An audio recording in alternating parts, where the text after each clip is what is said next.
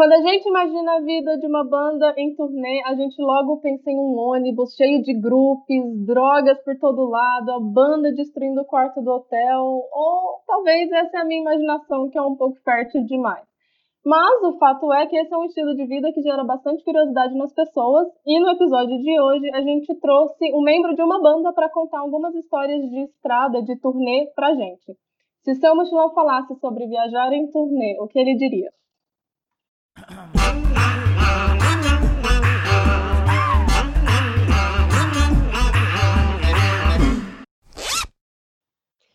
Bom dia, galera! Aqui quem tá falando é a Mari do Instagram Vida Mochileira. E comigo tá a minha dupla de sempre, Andréa Leonel, do Instagram Andréa Leonel Underline. Antes de a gente introduzir o nosso convidado, eu queria convidar vocês a interagirem com a gente lá no nosso Instagram, Se Meu Mochilão Falasse, onde vocês podem sugerir outros temas e deixar o feedback sobre os episódios que vocês já ouviram. A gente também tem um grupo no Facebook. É só vocês pesquisarem lá na barrinha Se Meu Mochilão Falasse, que vai aparecer o grupo.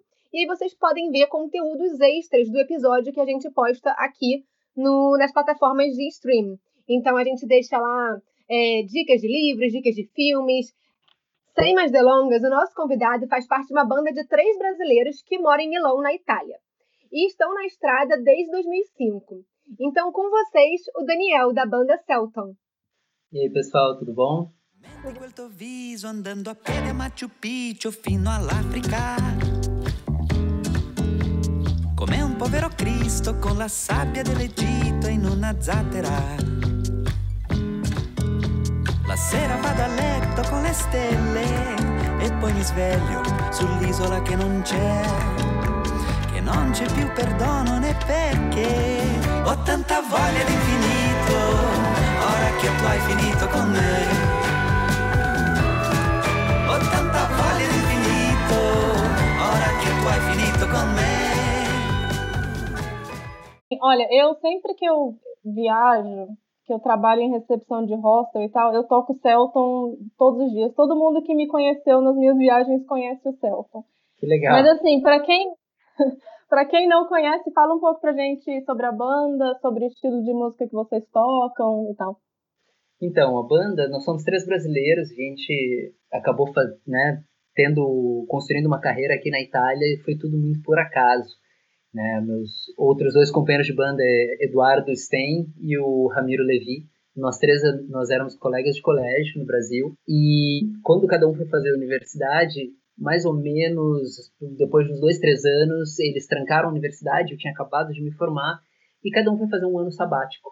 E a gente acabou se reencontrando em Barcelona e a gente começou uma banda de rua, a gente fazia busking no Parque Güell durante dois anos a gente era uma banda cover de Beatles.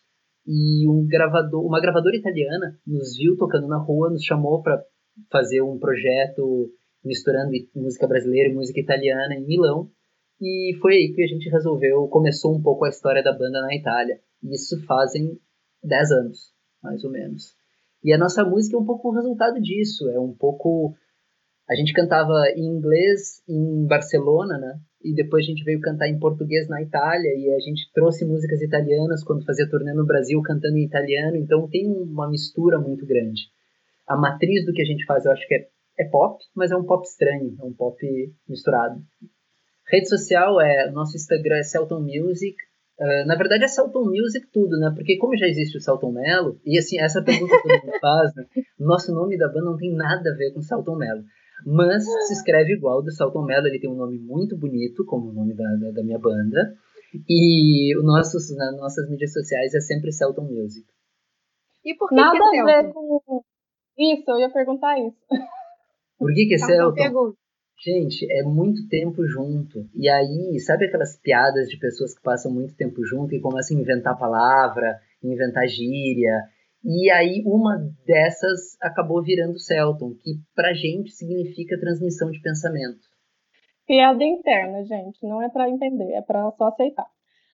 Então, vamos entrar aqui no assunto do, do nosso podcast, nesse foco em viagens. É, você, vou falar mais sobre você, né, Dani, mas você pode falar um pouco sobre como os outros, o Eduardo e o Ramiro, se sentem, né, sobre viajar em turnê, né? Vocês gostam, vocês preferem estar na estrada do que estar no estúdio? Como é que é viajar em turnê para o Celton?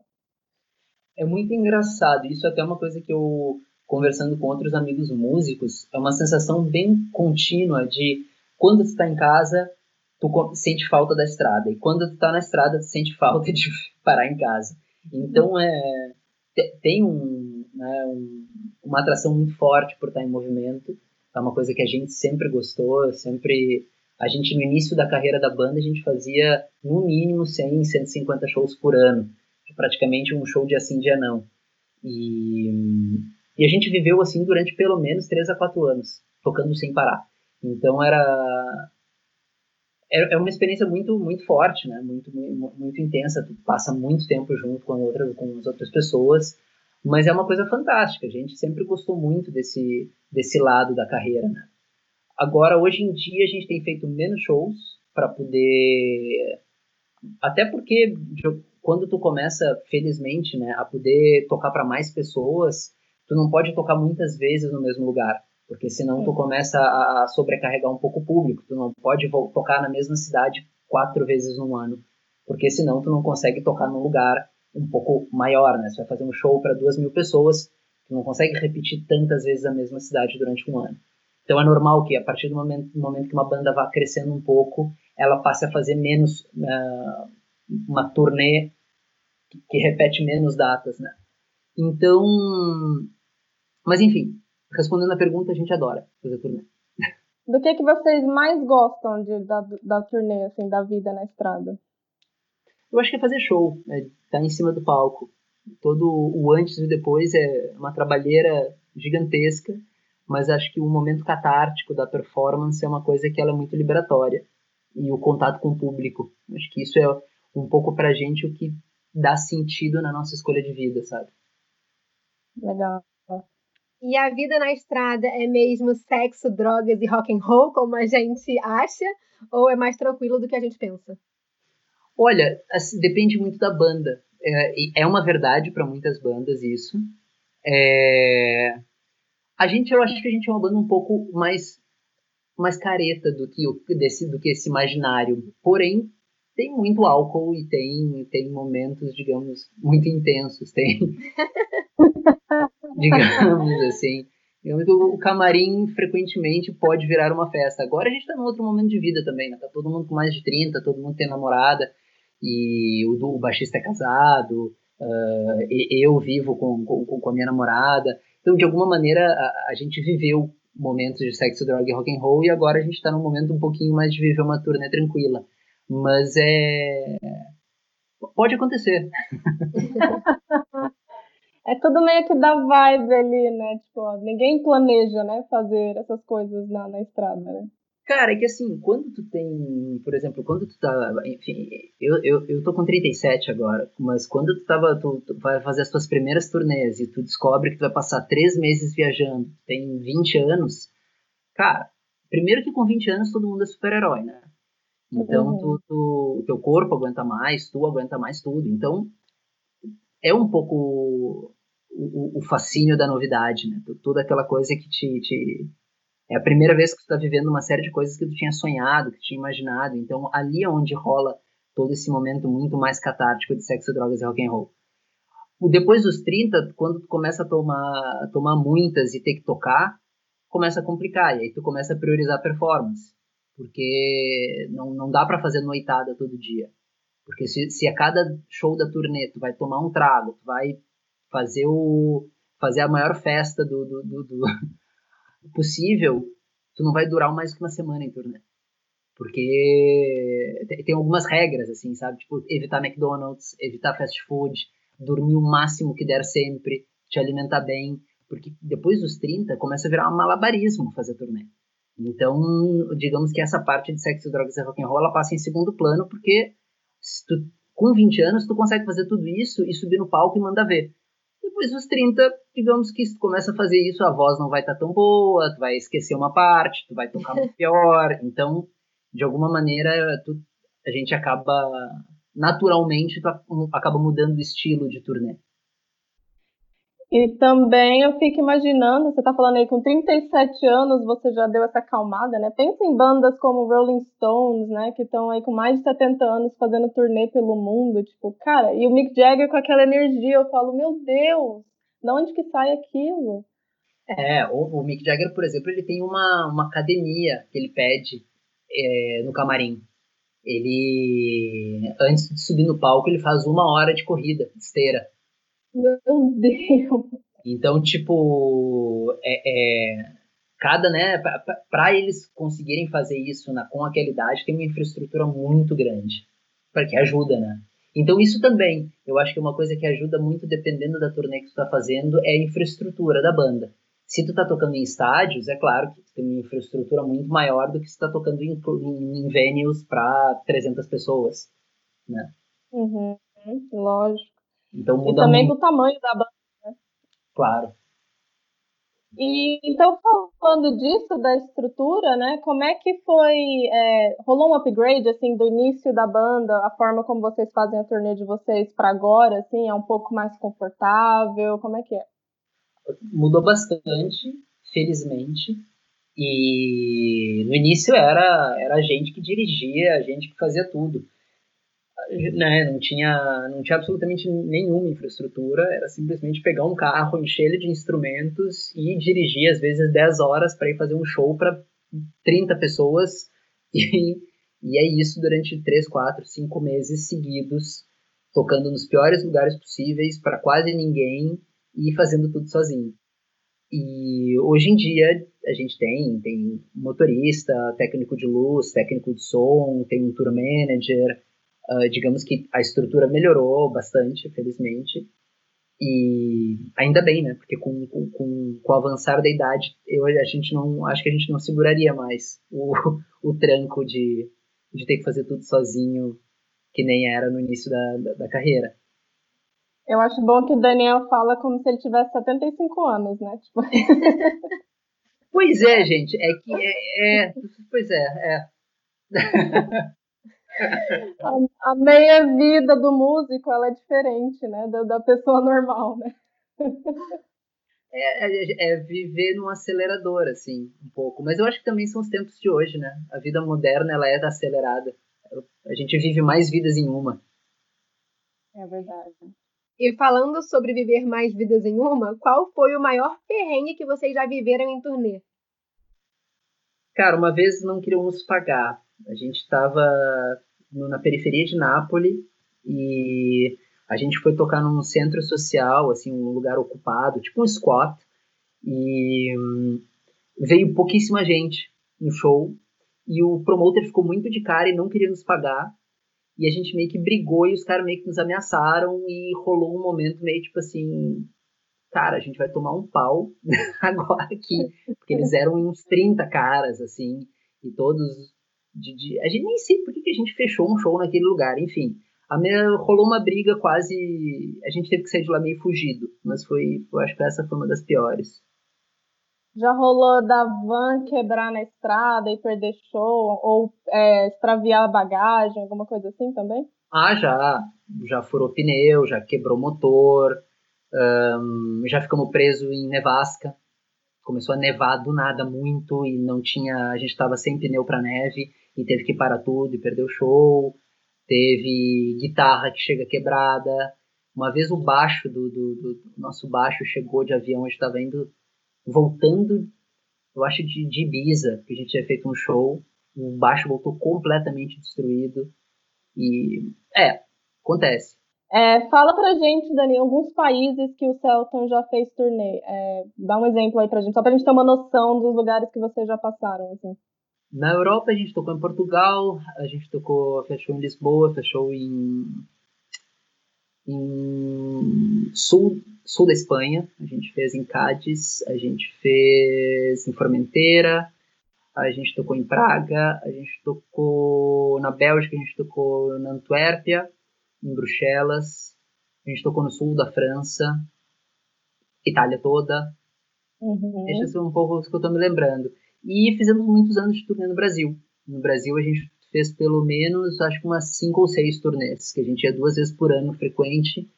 tocar no Brasil. A gente, infelizmente, no Brasil nunca foi para o Nordeste, mas putz, São Paulo, Rio, Floripa, Porto Alegre, interior de São Paulo, a gente ali tocou por tudo. Entendi. E quando você vai para esses lugares, dá tempo de visitar e de conhecer o lugar enquanto vocês fazem turnê? É muito corrido? Muito corrido. Infelizmente não dá para ver absolutamente nada. Às vezes a gente chega direto na, na venue, faz um check, to, faz, volta pro hotel, do hotel vai, faz o show, sai, volta pro hotel, dorme, às vezes não dorme, já vai e toca direto para outra cidade. Então a parte turística, infelizmente, ela deixa a desejar. Então é meio que vocês vão para muitos lugares, mas não vão ao mesmo tempo, né? É, é um meio que um não lugar. É bem estranho isso mesmo. E tu acaba conhecendo pessoas que provavelmente tu nunca mais vai ver de novo. E teve algum lugar especial que vocês visitaram como banda que marcou vocês? Cara, eu acho que assim, ó, tocar no Brasil é sempre muito especial.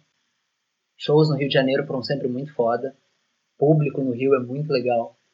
Um, tocar em Porto Alegre, que é a nossa cidade natal, também é sempre muito especial. A gente fez show, por exemplo, a gente cresceu indo no Teatro São Pedro enquanto criança e ter tocado no Teatro São Pedro foi pra gente muito emocionante. Milão, de alguma maneira, eu acho que a sensação de tocar em casa, ela é sempre muito forte. Né? Milão acabou virando casa pra gente, então cada show que a gente faz aqui é sempre emocionante. E... Mas cada lugar tem um pouco seu seu charme, né? Tem, a gente já sempre acaba descobrindo alguma coisa. Não me vem em mente, acho que, nenhum show assim que tenha me marcado além desse, dessa sensação de, de acolhimento que quando toca em casa tenho. E quando vocês estão tocando, assim, eu fico imaginando, você falou, né, que vocês tocavam 150 shows por ano. Cara, alguma hora, assim, tipo, a plateia vira só, tipo assim, você consegue diferenciar da onde que é aquela plateia, onde é que você tá, tudo vira mais, mais ou menos a mesma coisa, assim, tipo? Não acontece, é muito estranho. Depois de um certo tempo, não importa mais onde tu tá, importa a tua performance, né? Tu tá preocupado só com a melhor performance possível. E geralmente final de turnê, depois de muito show, a tua cabeça já tá em outro lugar. Tu começa realmente a sentir bastante falta de estar tá parado em casa. É, é, um, é misturado, é, é, bem misturado, assim, o prazer do, do, do presente, né, de estar tá fazendo o que tu está fazendo, mas depois, devagarinho, com o tempo, tu vai começando a entrar num numbness, de, de não importa mais onde tu tá, não importa nem mais nada. Por isso que deve ser melhor fazer turnês menores, ali talvez mais regionais e depois do que emendar, né? Isso aí, porque às vezes você vê as bandas, vai, faz Europa, faz Estados Unidos, tudo um atrás do outro, deve ser uma bagunça, né, na cabeça, assim. É, bastante bagunçado mesmo, assim. Eu nunca fiz uma turnê tão grande quanto de, de chegar a ter que mudar de continente, passar um ano direto na estrada, mas eu conheço tem amigos meus que fizeram e dizem que depois de, um, depois de três meses não importa mais nada. É sempre lobby de hotel, aeroporto, venue. E é, é, engraçado, né? Cada um acaba tendo pequenos comportamentos. Eu, por exemplo, eu me lembro que durante muitos anos eu tinha a minha mochila. Ela era a coisa mais importante do mundo para mim, era a minha mochila. Era tipo o cobertor do Linus, sabe? Eu, por onde eu tivesse, eu tinha que estar com a minha mochila. Que era meio que o meu... Era, me dava uma sensação de, de de, de, de casa. Um, mas enfim, hoje em dia é lê muito, né, na estrada, lê, ou daqui a pouco leva o laptop, está trabalhando em música, está ali editando música, pensando. A gente acaba virando. Tu acaba fazendo a tua vida normal em movimento. Um pouco isso que acaba acontecendo. E o que, que mais se vai na sua mochila? Além de livro, laptop, vai umas camisas legais para o palco, o que mais? Então, tapa ouvido, vai, tapa olho, vai, livro. Eu gosto de escrever, então eu levo também caneta e papel, para não ficar sempre no digital. Não vejo série em tour, tem bastante gente que vê. É. Faz download de Netflix e engata um monte de série. Eu, eu gosto muito de, de olhar pela janela, sabe? Eu, a sensação de ver o mundo passando é, para mim ela é, ela é bem prazerosa, assim, porque eu acho que a nossa vida do dia a dia ela é tão corrida que eu tenho a sensação que quando tu está viajando, o mundo para. É como se naquele momento nada pudesse interferir no que tu está fazendo, porque tu está em movimento. É como, é como aquela sensação de estar tá num avião. Né? O mundo pode estar tá acabando e tu, tu tá num avião naquele momento lá em cima, sozinho. Então não é que vai fazer diferença nada, né? Então eu acho que tem essa, um pouco essa sensação de isolamento e de, de poder de, de reflexão que a viagem dá, que eu acho que é muito prazerosa. É assim que eu me sinto. Eu tô aqui como nômade, tô no Líbano, o mundo todo tá fechado, eu tô aqui viajando, passeando. É tipo um mundo paralelo, uma bolha.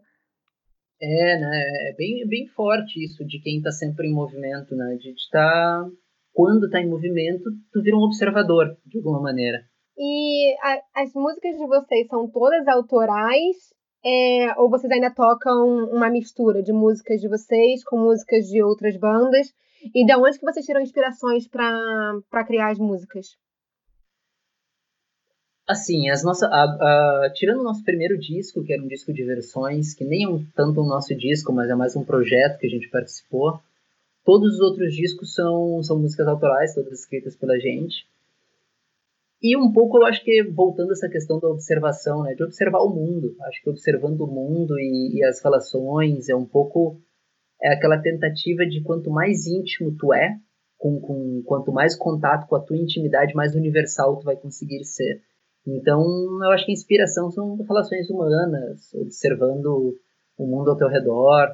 E a gente tem um processo criativo muito colaborativo. Às vezes eu trago uma ideia de música, aí o Ramiro trabalha em cima dela, aí o Dudu faz, sugere um refrão, e a gente vai montando, assim. Às vezes acontece numa música chega toda pronta, às vezes elas são fragmentos que vão se juntando, mas a gente tem uma... A gente tem uma coisa particular como banda, porque a gente não tem um líder. A banda, ela é muito um, um coletivo de três pessoas que dividem tudo. Então, independentemente se uma música fui eu que escrevi, ou se foi o Ramiro, ou se foi o Dudu, a gente divide ela em três, os direitos dela, tudo dividido por três, e não tem ninguém que tenha a palavra final. Obviamente é um processo muito mais cansativo, porque a democracia ela é cansativa, mas ela é muito mais rica. Né? Ela, a gente acredita que isso traz uma riqueza, uma pluralidade no que a gente faz que é muito especial. Muitas bandas são diferentes, né? Elas são tem uma pessoa que faz tudo, tipo o Strokes. O Strokes é o Julian Casablanca, Casablancas que escreve as músicas e a banda vai lá e, e, né, e veste a música, mas é mais claro assim o processo de, de, composição, às vezes até a banda tem um líder. No nosso caso, ela é essa, essa mistureba. Eu acho legal da música de vocês, assim, porque é, vocês estão cantando italiano e a, a, às vezes uma música pensando aqui em Luna Riviera, por, por, exemplo, né? Uma uhum. música que tipo me lembra Brasil, me lembra Itália ao mesmo tempo. E é tipo é uma coisa muito doida. Vocês conseguem trazer elementos de vários lugares, né, diferentes. Não sei se isso vem do, pelo fato de vocês serem pessoas que saíram do Brasil e mudaram de país, né? Não sei se isso acaba influenciando na música de vocês. Acho que sim, acho que sim, porque Luni Rivera é um ótimo exemplo de, de uma mistura entre dois mundos, né? Ela é bem Itália-Brasil mesmo. E eu acho que é isso que faz com que as pessoas aqui na Itália tenham gostado daquela música, porque é uma nova visão sobre algo que já é deles, mas é misturado com uma coisa que eles não conhecem, de alguma maneira. É. E vocês escrevem durante a turnê? Tá ali sentado na van, indo de uma cidade para outra, dá para ter inspiração para escrever uma música nesse, nesse tipo de ambiente? Ah, é raro. Eu vou te dizer que eu consigo escrever letra, mas não consigo finalizar nada. Tipo, às vezes eu olhando pela janela me vem uma frase, escrevo a frase, desenvolvo um pouco e sei lá, vou, vou pegar aquela ideia e vou desenvolver ela três meses depois. Então eu noto que vem tem inputs, mas é difícil concluir coisas. Porém eu sei de outros músicos que, que sabe, sei lá, o, eu, me contaram que o Will I Am do, do Black Eyed Peas, o cara viaja com um laptop, caixa de som, ele chega no hotel do quarto, monta o setup dele e tá trabalhando até a hora do show, entende? Então, eu acho que varia muito de músico para músico. E também tem que ter espaço, né? Se você está ali dentro de uma van, como é que você consegue escrever na estrada, né? Ou até é porque se a, se a turnê é muito corrida, você não vai ter muito tempo para parar, né? Para pensar numa música. A não ser que seja aquelas músicas que vêm assim e pá, né? Que já vem pronta, né? Sim, catarse, ela vem e aparece pronta. É, essa coisa do espaço é muito maluca, porque depois de um tempo, tu acaba te acostumando com o não espaço. Mas é muito estranho. Eu, por exemplo, eu tenho essa coisa que eu gosto de sentar sempre no mesmo lugar do furgão.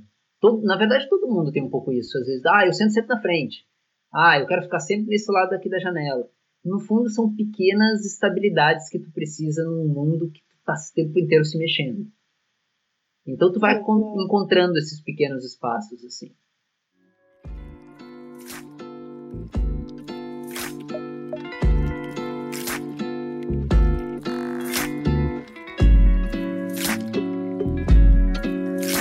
Se tá todo mundo vivo, por que tá todo mundo tão separado então?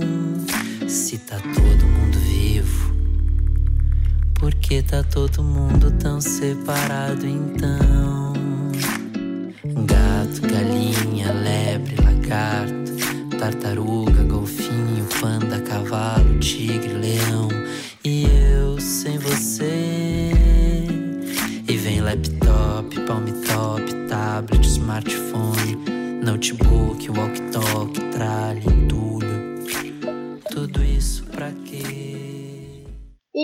Lugar do mundo vocês nunca mais voltariam para fazer um show? Gente, lugar do mundo. Deve ter um lugar que vocês falam, pô, o que, que eu vim fazer aqui? Tirando o lugar que vocês quase apanharam lá na Itália. Teve um, um, lugar que a gente tocou em Nápoles, sempre em Nápoles, gente. Nápoles é o Brasil, viu? Nápoles é igual ao Rio de Janeiro, cara. É... Teve um lugar que a gente tocou, um dos primeiros shows que a gente fez em Nápoles foi um lugar horroroso. Que tava tendo um festival de heavy metal, que eles fecharam o lugar. Tipo, o festival de heavy metal ia até as 11 da noite, depois eles esvaziavam a venue e depois começava o nosso show. E, e, e, não tinha nada, tava, nada funcionava, era tudo um lugar horroroso. Eu não gostaria de voltar naquele lugar. Mas, como lugar ou cidade, assim, não, nenhuma. Todos os lugares que eu acho que a gente tocou são. Claro, faz show ruim, faz show horrível às vezes.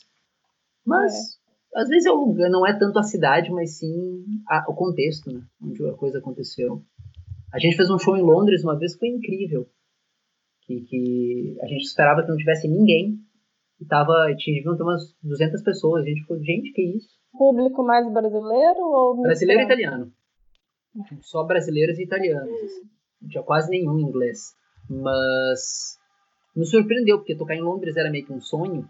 E aí a gente foi tocar sabendo que não ia ter ninguém. E, putz, foi super, foi mega surpreendente. Então tem de tudo, né? Tem show que é surpreendente, tem show que é horroroso toca doente, toca com febre, porque não dá para anular show, então é timboleta de, de remédio e, e vambora. O Ramiro, no ano passado, quebrou o braço, a gente fez show com ele com o braço quebrado. Faz de tudo. Ele quebrou o braço em turnê? É, não, ele teve uma calcificação óssea no ombro e foi operado. E a gente não podia anular os shows. Então a gente foi. Ele fez o show inteiro só como, só como cantor.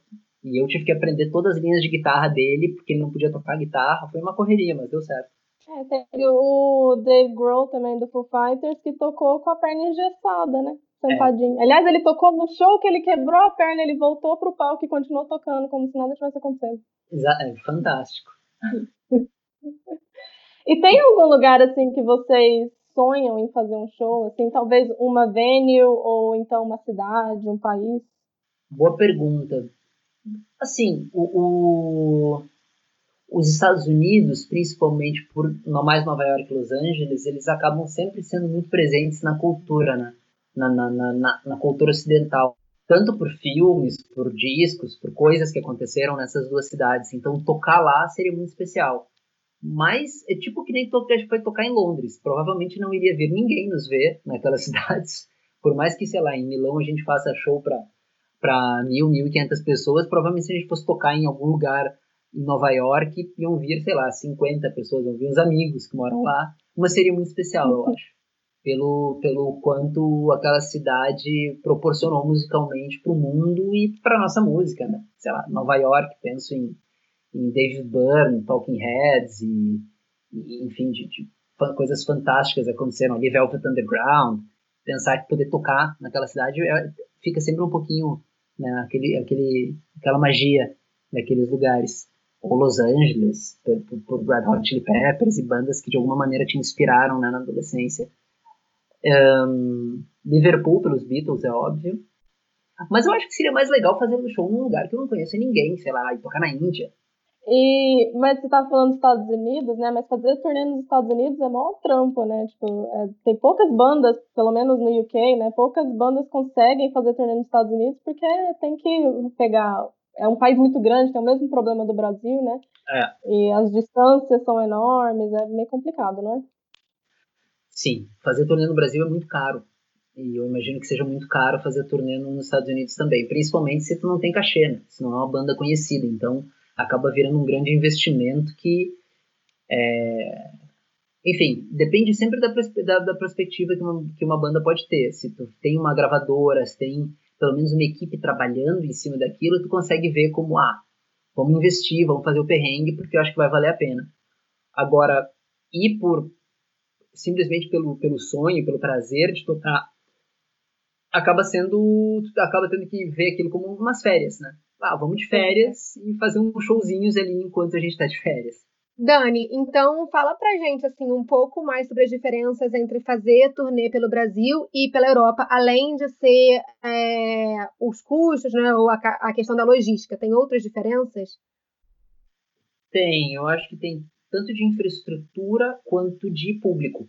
Eu, uma coisa que, que a gente brinca, assim, a gente tem um pouco a sensação que na Europa as pessoas escutam música com a cabeça e no Brasil as pessoas escutam música com o corpo.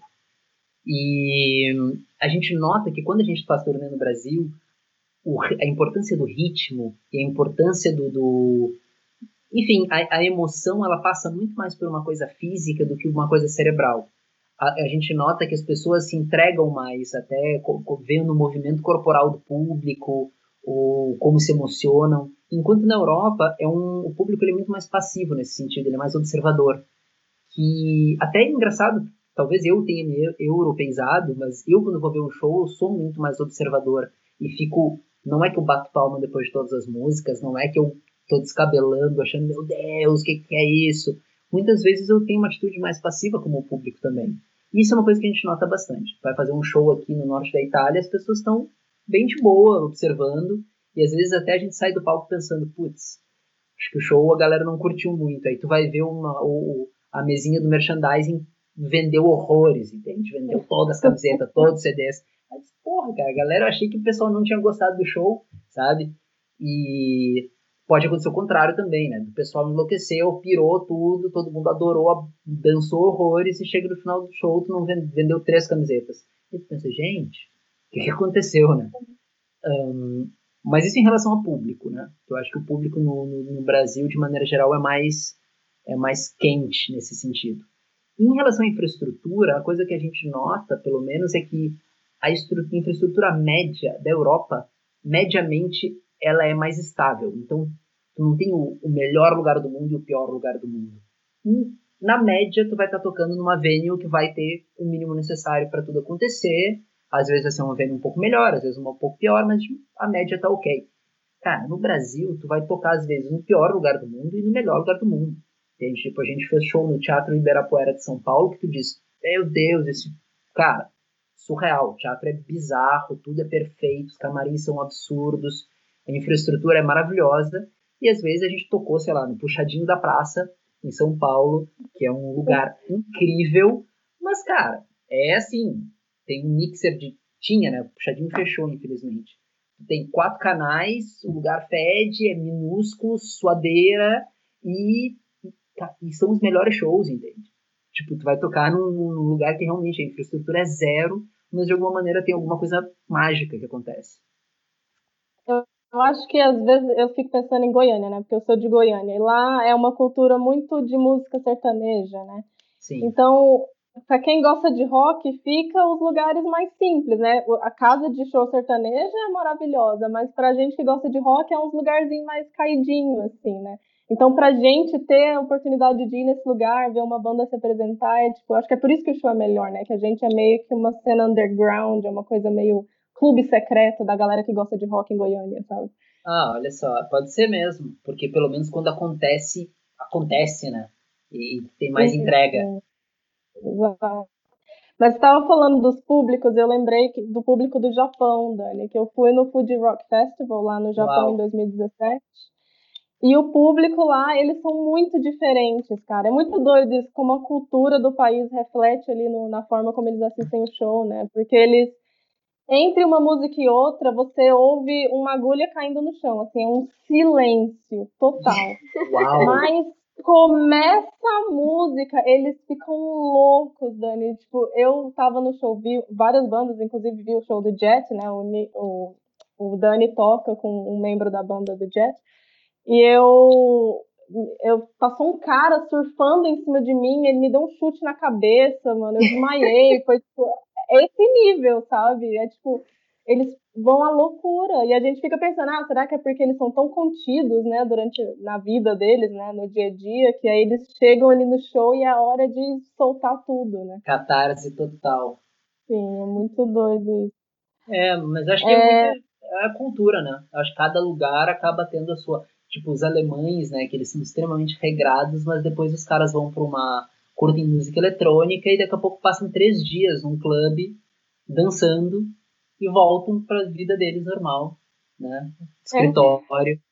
Então, vamos falar agora, você como brasileiro que mora na Itália, né, e tem, você já falou, né, da importância de Milão para vocês. É, faça para a gente umas recomendações. Quais lugares dentro da Itália você recomendaria que os ouvintes conhecessem?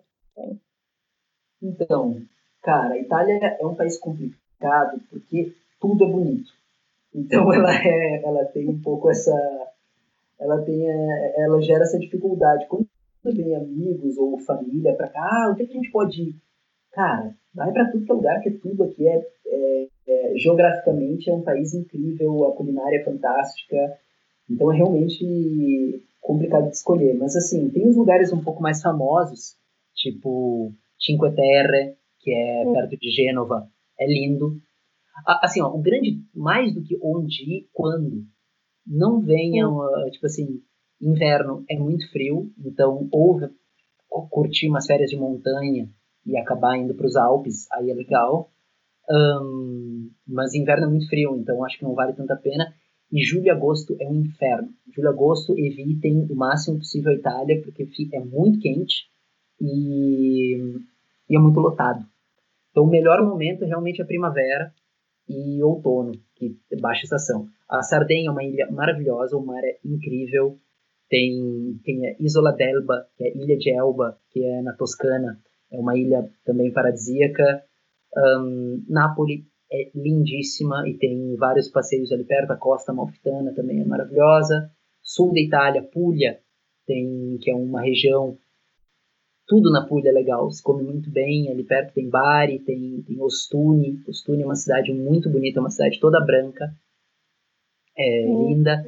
A Sicília eu conheço muito pouco, mas todo mundo que vai fica enlouquecido. Um lugar que ninguém fala muito, porque tem pouca infraestrutura para turismo, mas o mar é fantástico, é a Calábria.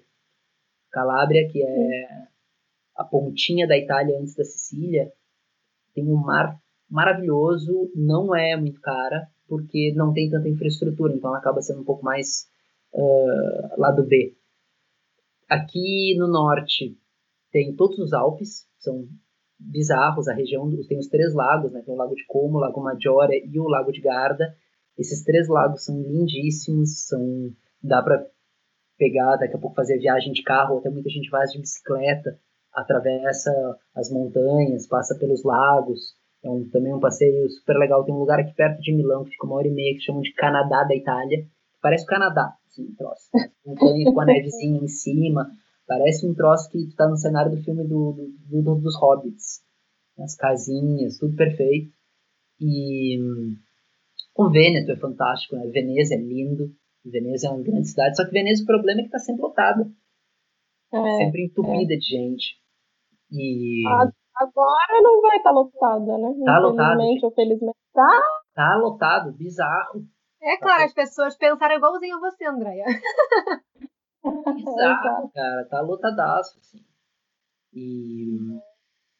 Mas tem muita natureza, assim. Eu, eu, geralmente, com a minha namorada, a gente vai muito pra montanha, passar dois, três dias. A gente sobe numa montanha e vai até um refúgio, que eles chamam. Não sei como é que se diz refúgio em português, gente. Cabana? Enfim. Não, é um lugar onde tu vai, no alto de uma montanha, onde tem um pequeno restaurante e tu pode dormir. Mas é quartos coletivos. é, para os alpinistas pararem, eles usam como apoio. Tipo, um albergue de alpinista. É, só que ele geralmente ele é no inverno ele é coberto por neve e durante o verão ele fica né, mais, mais acessível. Mas é chama, em italiano se chama rifugio. Hum, boa dica. Acho que essa aí é, não é muito conhecida, não. É, geralmente tu, é barbada de encontrado, põe no Google Maps, tu encontra o nome dos refúgios, geralmente tu consegue até ter informação, ah, chega de carro até tal lugar, depois sobe duas horas a pé, chega nesse lugar, e às vezes tem lago perto, dá para tomar banho de lago, canoa, enfim, ou cachoeira, é bem wild nature. Uhum. Eu queria reforçar a dica que o Dani deu de não ir no, em julho e agosto e nem no inverno, porque essas foram as duas épocas que eu já fui para Itália. e realmente, é, Roma, eu fui para Roma em agosto e, meu Deus do céu, eu quase morri de calor. É de 38 graus num dia bom, assim, é muito quente. Olha, eu fiz e a eu inventei, coisa. sim, eu inventei de dar a volta no Vaticano a pé, porque eu queria dizer que eu já tinha dado a volta num país a pé. E eu fiz isso num dia que estava 38 graus. Então, assim, eu tive bolhas horrendas depois desse dia. Então, essa dica do Dani é muito boa, gente. Sigam ela. Você já foi na Itália, Mari? Já fui, fiquei 15 dias na Itália. Aí fiz aquele famoso roteiro pipoca, né? Dois dias em cada cidade, dois dias em Milão, dois dias em Roma, dois dias. E aí conheci várias, várias cidades nesses 15 dias, mas eu também fui em julho é, de 2013 e estava muito, muito, muito lotado. E uma curiosidade quando eu fui na, em Veneza é que eu caí, né, no Rio, no Gran Canal.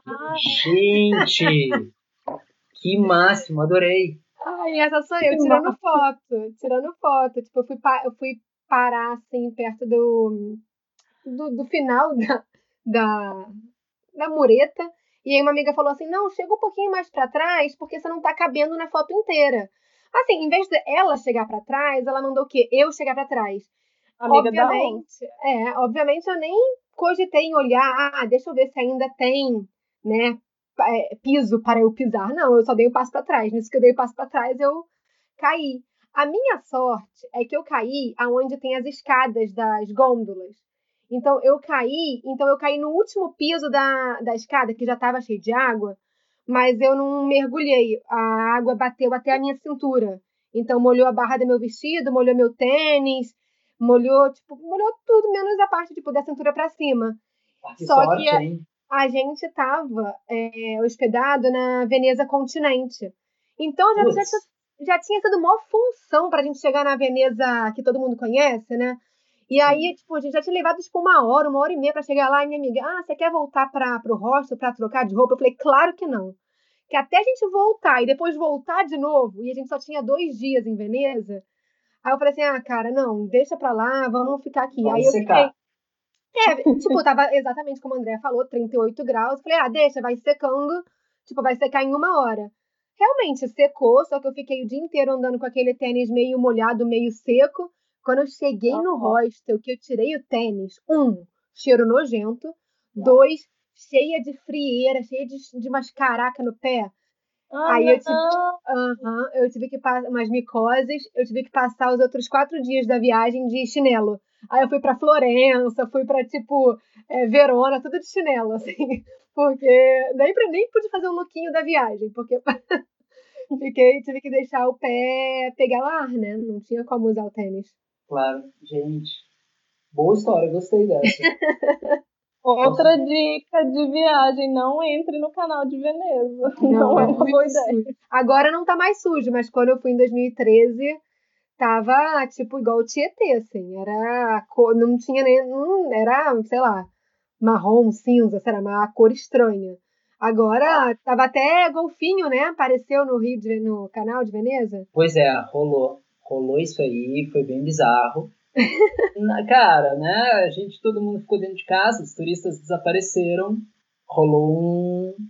O pessoal, a natureza tomou conta. eu vou chamar as pessoas para ir conferir a música do Celton, está no Spotify. É, vou, a gente vai marcar eles lá no Instagram do arroba se meu mochilão falasse.